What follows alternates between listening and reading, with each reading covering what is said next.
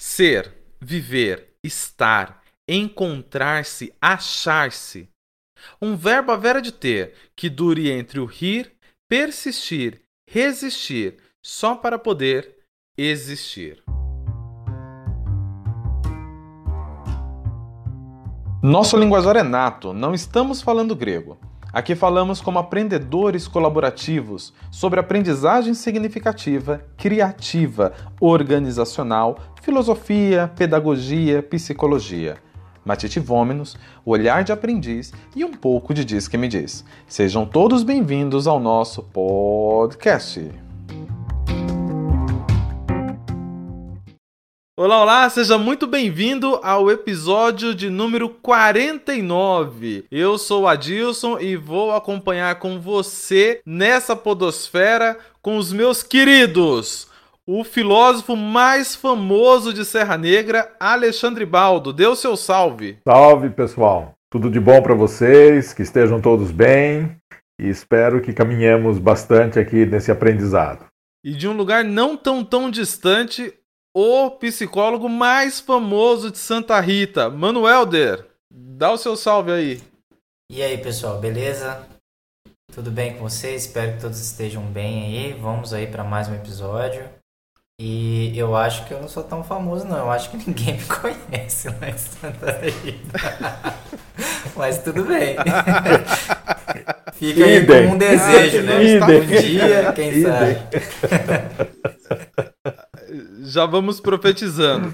Meus caros, cá estamos nós mais uma vez e com muita alegria vem uma sugestão Aleimar, pois na nossa pauta de hoje é uma sugestão de uma ouvinte de uma cidade chamada Miranda do Corvo, em Portugal. E seu nome é Flávia. Ela disse que está inspirada pelo episódio 45 que falava sobre o perdão. Ela disse que se lembrou com muito carinho quando esteve no Brasil em 1994. Ela que é estudante de arte, ela veio para conhecer Ouro Preto em Minas e ver as esculturas do mestre Aleijadinho. Mas foi embora apaixonada por outro mineiro, o cantor e compositor Alexandre Pires. Na época, o seu hit favorito era Essa Tal Liberdade, que diz o seguinte: O que eu vou fazer com essa tal liberdade? Se estou na solidão pensando em você. E mais pro final, quando ele diz: Mas a gente aprende, a vida é uma escola, eu troco a liberdade pelo teu perdão.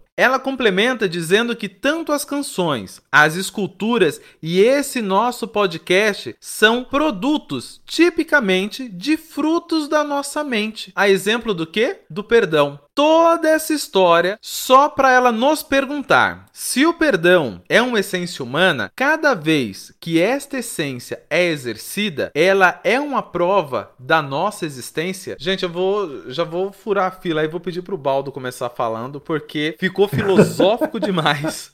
Quando ela me perguntou, eu falei assim: "Deus, como a gente responde tudo? É Descartes, é Sartre, para onde a gente corre para começar a explicar isso?" Baldo, já pega a sua cadeira, sente aí a mesa do saber do nosso Matite, que não é um saber absoluto, mas é um pouco de diz que me diz. Diz aí, Baldo. Então, vamos lá, vamos começar com um pouco de diz que me diz. Isso a filosofia cuidou muito, ninguém chegou a conclusão nenhuma, né? A filosofia não veio para explicar e nem para responder nada, ela veio para perguntar. O que a Flávia está fazendo é uma, é uma questão filosófica. É uma pergunta, né? Perdão é uma essência humana? e nós é, só existimos porque perdoamos, ou cada vez que perdoamos comprovamos essa existência, eu não vou, claro, que me apropriar de verdade alguma, mas eu vou falar do que eu pensei, do que eu acho. Assim, acho dentro de um, não de achômetro, de achismo, mas assim, dentro do que eu entendo como essência e etc. Eu acho que o perdão não é uma essência humana, ele é uma qualidade. Ele é, um, ele é um qualitativo, ele não é um substantivo. Você não precisa perdoar para existir. Existe muita gente que não perdoa e continua existindo. Eu acho que no, no passado, principalmente, da nossa civilização, o perdão foi muito menos exercido do que é hoje. Né? Hoje acho que se perdoa muito mais, se releva muito mais, com todo o nosso aprendizado, com toda a nossa evolução. Inclusive, a gente pode observar isso quando a gente é criança. Por exemplo, se você. bem pequenininho, né? Então, vamos supor, se você pegar duas crianças de dois anos ali, colocá-las para brincarem, uma pegar o brinquedo da outra, mas leva um tapa, leva um... ele não vai perdoar. Ele vai revidar, ele vai. É, ele vai reagir de uma forma, às vezes, é até violenta. Não violenta, a questão mais essencial da palavra, mas ele vai reagir de uma forma inadequada. Nós vamos aprendendo e as civilizações foram aprendendo a perdoar. Tanto é que você tem a lei de Talião aí, que é hoje ainda é falada, é olho por olho, dente por dente, ou seja, não se perdoava. Então, você matou, você vai ser morto, você cortou a mão, você vai ter a sua mão cortada, você roubou, você vai ter aquilo que você roubou retirado de você em dobro. Eu acho que não é necessário perdoar para se existir, não faz parte. Eu acho que é uma questão qualitativa, uma questão de generosidade, é uma questão de desenvolvimento, de crescimento pessoal. Por quê? Porque o perdão, como nós falamos no 45, é bom para você, porque você perdoando você vive melhor, tá? Mas não é questão que você seja obrigado ou que aconteça. E tem coisas para nós, muitas coisas para nós que são imperdoáveis, entendeu?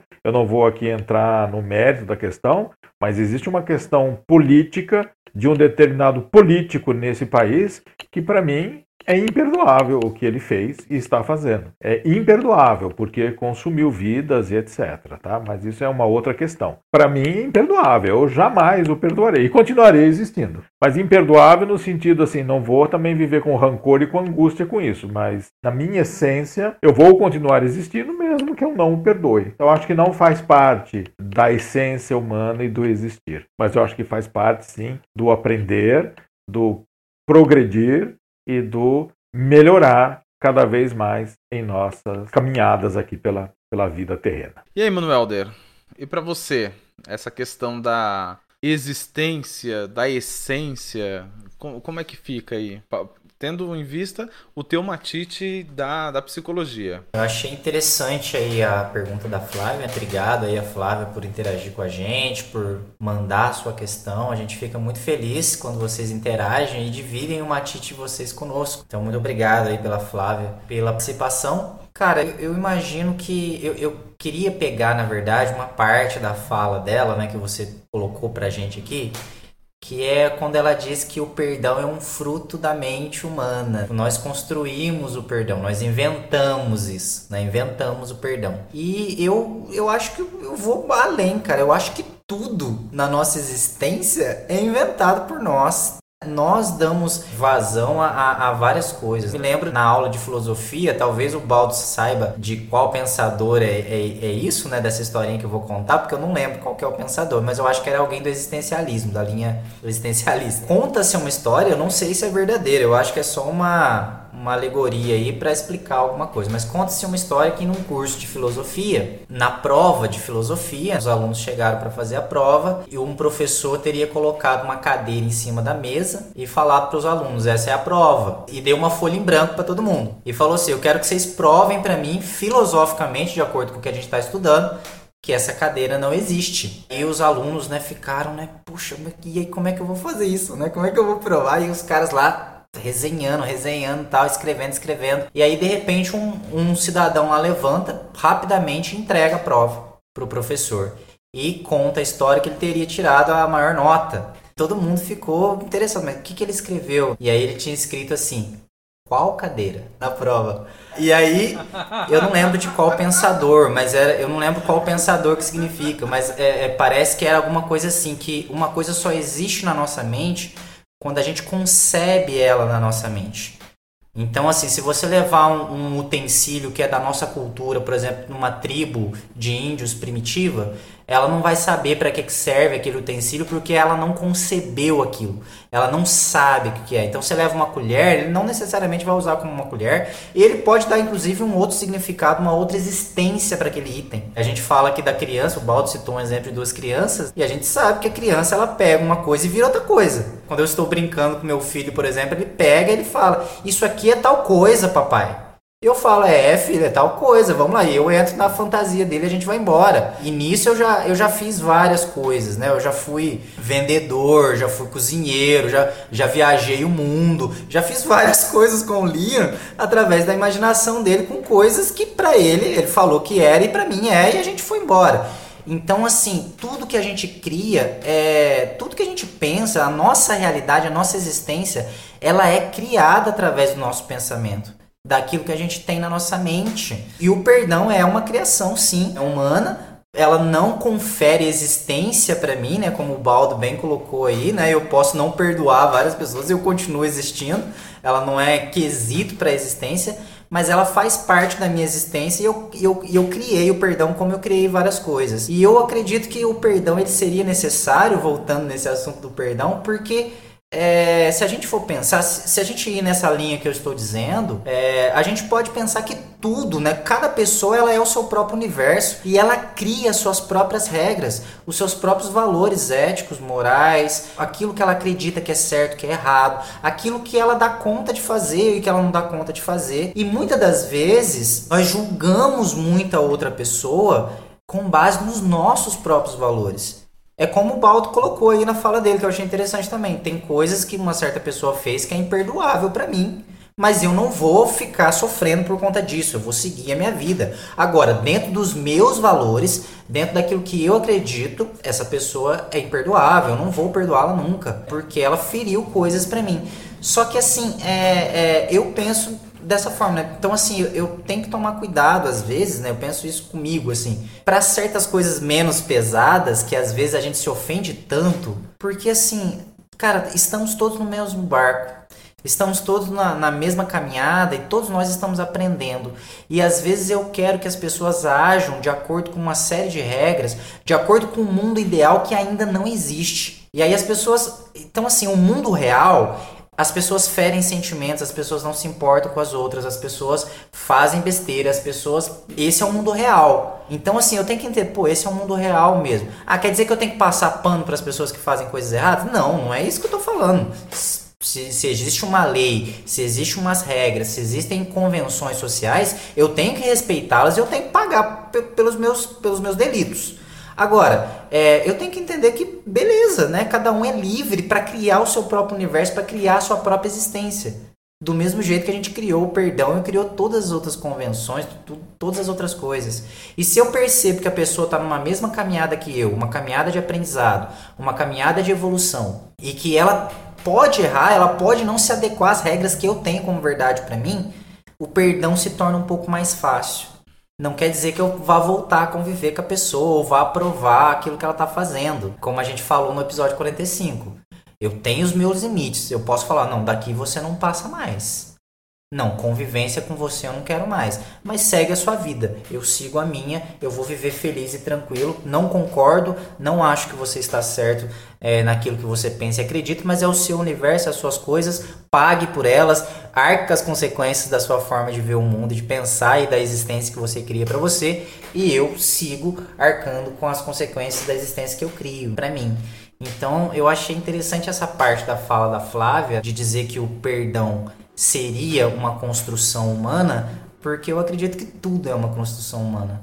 E, e aí, né, se tudo é uma construção do nosso pensamento, isso pode dar um pouco mais de, de leveza na hora da gente liberar, liberar o perdão.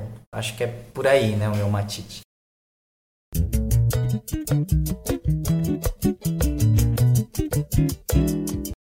Vocês me fizeram lembrar do Voltaire. Posso não concordar com nada do que você diga, mas vou lutar até a morte para que você continue dizendo. De 2018 para cá, a gente acabou passando muito por isso. Amigos, familiares que você jamais imaginava que eles pensariam daquela forma, mas eles estão pensando. Como que alguém que você ama se identifica tanto com um discurso de ódio e, e aquela pessoa que você dedica tanto discurso de amor? Para mim foi, foi complicado. Outro dia eu saí com a Thaís, ela tava vendo camisa de time para as crianças que ela ia comprar e ela viu uma camisa da seleção brasileira. Ela falou assim: Olha, marido, você quer? E eu disse: De jeito nenhum, eu tenho medo de ser confundido. com, com, algum tipo de, de partidarista, que eu não vou falar o nome do sujeito para não dar ibope para ele. Mas eu, particularmente, fiquei com medo. Uma outra questão, eu lembro que em 94 eu tinha 12 anos, e o que chamou a atenção da Flávia foi justamente o que me chamava muita atenção nessa música, quando ele falava: O que, que eu vou fazer com essa tal liberdade? Cara, que louco! Você está livre e não sabe o que fazer quando está livre. E a outra coisa que já no final da, da música que ela vai falar, eu troco a liberdade pelo teu perdão. Então o perdão ele não vai te libertar, ele vai te aprisionar novamente e vai virar um looping infinito. E daí, mais uma vez, vai um pouco de encontro com o que o Elder falou desse lance da criação da mente. A gente cria o perdão, a gente cria a liberdade, a gente cria um monte de coisa e ao mesmo tempo não quer usufruir de nada. Baldo, era o Sartre que falava disso, do existencialismo, eu é o maior nome ou não? Ah, é... ah, o Sartre é o mais é o mais é o mais famoso, assim, é o mais conhecido, né? Eu também agora não me recordo do, do, de, desse movimento, né, de outros importantes, mas com certeza tem. Mas o Sartre dizia uma coisa muito interessante: você está condenado a ser livre. É uma condenação. Por quê? É, você é obrigado a usar a sua liberdade de escolha e você sempre vai poder escolher. Diferente dos estruturalistas como Marx, é, ele vai dizer assim: o que restou de você, você tem a liberdade de continuar fazendo alguma coisa disso. Se você foi uma pessoa completamente destruída por quaisquer situações que tenham liquidado a sua vida, mas você ainda, você ainda está vivo e você está condenado a usar essa liberdade para fazer com a sua vida aquilo que fizeram da sua vida. Né? Então, quando, a gente, quando ela fala, a Flávia, aqui voltando um pouquinho na Flávia, ela fala de uma construção, que o perdão é, é uma construção da nossa mente, sim, porque às vezes você é, percebe pessoas vivendo sobre um abuso e que ela constrói um perdão para ela continuar vivendo, porque ela, ela não consegue às vezes sair daquela situação. E às vezes ela é obrigada a construir dentro daquela estrutura que ela está vivendo ali, ela é obrigada a construir um perdão para ela continuar viva mesmo. Viva, que eu falo, é, é, é, é no, no, no, sentido literal da palavra. É, até ela conseguir uma outra alternativa. E a gente constrói o tempo todo, né? Nessa situação mesmo que você está citando aí, Baldo, é, é, muito comum, né? E não, e não é só pessoas que estão passando por, por situações. Nós mesmos, o tempo todo a gente está construindo a nossa realidade. E aí, às vezes, a gente quer tanto uma coisa e às vezes as pessoas falam assim, não, mas isso é, a, a, mostra pra gente, sei lá, uma realidade diferente. A gente fala, ah, não, mas é, não é bem por aí, não, não é desse jeito. A gente cria, a gente, a gente constrói de novo, pra gente justamente conseguir justificar aquilo pra gente. Justificar aquilo como aceitável para nós. É, e, e, e, é bem isso mesmo que você falou, né? Às vezes a pessoa tá numa situação ruim da vida dela, mas é uma situação que por algum motivo, talvez por dependência emocional ou por qualquer outra questão, ela não consegue sair daquilo, ela não quer, né, de certa forma que aquilo se acabe, e ela cria uma realidade para aquilo. Ah, não, mas ele não é tão mal assim. Ah, não, mas ele, ele bate em mim, mas ele é um bom pai, ele é um bom provedor. Enfim, ela cria uma situação, ela cria uma realidade para poder justificar aquela situação de vida que ela está. Então, a gente tem que a gente tem que entender, né? Eu acho que esse condenado a ser livres aí, eu acho que é muito interessante porque assim, esse poder é um poder que todos nós temos de exercer a nossa liberdade, pro bem ou pro mal. Então é um poder que todo mundo tem e, e cara, e aí, o que, que você vai fazer com isso, cara? Né? O que, que você vai fazer? Que realidade que você vai criar para você e para as pessoas à sua volta? Porque é um poder muito grande. E as nossas decisões, por menores que elas sejam, até o fato de não decidir, cria consequências para mim e para as outras pessoas. Então, tamo aí, né? Vamos lá. Sabe que eu lembrei agora? De quando eu lecionava para o curso de técnico de enfermagem que a gente tratava de cuidados paliativos e as pessoas acham que cuidado paliativo é gambiarra, mas não, é ajudá-la a passar por essa experiência de vida para a morte. E nós estudamos a lei Mário Covas, que o Mário Covas ele cria a lei de quando você não quer mais fazer o tratamento, que aquele tratamento ele te dói mais do que a luta pela vida e as pessoas criticaram demais porque achavam guardadas as devidas proporções, cada um com seu credo, pelo amor de Deus, não quero não estou falando de religião, não estou falando de religião, não estou falando de religião. Falo três vezes para dar sorte agora. Mas a questão é: a vida as pessoas tratam como se nós tivéssemos o dever de vivê-las e não o direito de vivê-las. Então, se a pessoa já está num processo onde, vamos imaginar tratamentos oncológicos que são mais doloridos, não apenas para quem é da família, mas para quem vivencia a patologia, chega uma hora e fala assim: chega, já deu, já lutei pelas forças que eu tinha, agora para mim já deu. Eu vou pro cuidado paliativo. E as pessoas se sentem extremamente ofendidas. Como assim você vai desistir? Isso é covardia, isso é suicídio. E não imagina que, novamente, nós temos o direito à vida, nós não temos o dever à vida. Eu sei que acabamos o, o, setembro amarelo quando se fala muito da questão da prevenção ao suicídio, mas lembrando que isso não é suicídio. Cada questão na sua caixinha. Então, tenho sim o direito à vida, mas eu não tenho um dever. Então, se alguém passou por isso aí no seu matite, acho que, que dá para respeitar. Né?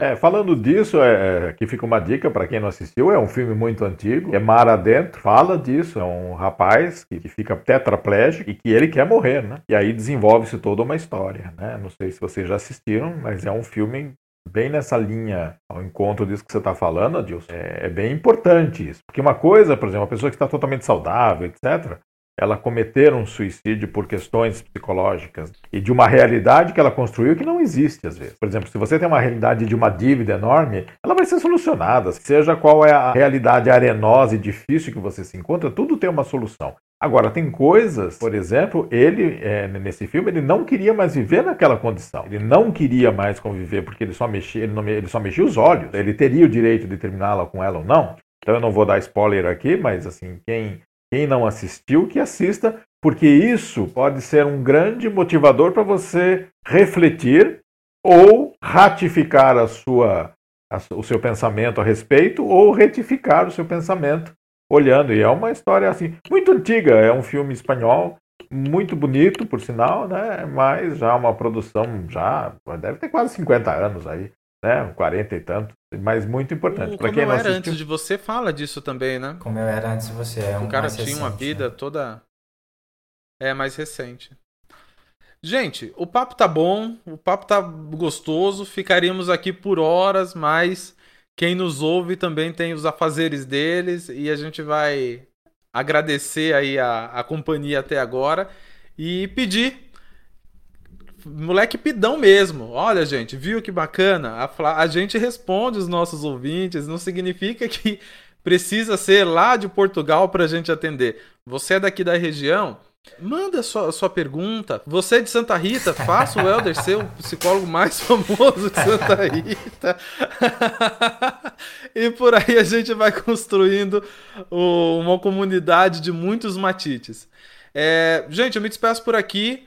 Baldo, quer deixar seu salve final? Quero agradecer muito pessoas que nos ouvem, desejar muita sorte, muita felicidade, muita paz e muita existência, porque a existência somos nós que construímos. Ela não passa disso. A vida realmente não tem sentido. Nós é que damos, nós que construímos um sentido para ela, porque ela não tem sentido nenhum. Então, construam bem os seus sentidos e as suas realidades. Até mais, até o próximo. Até. Manuel Der. Eu gostei aí da fala do Baldo, eu acho que é isso mesmo, né? Então, assim, foi um prazer mais uma vez estar com vocês aqui. Eu espero ter contribuído aí, esperamos ter contribuído aí para o matite de vocês de alguma maneira.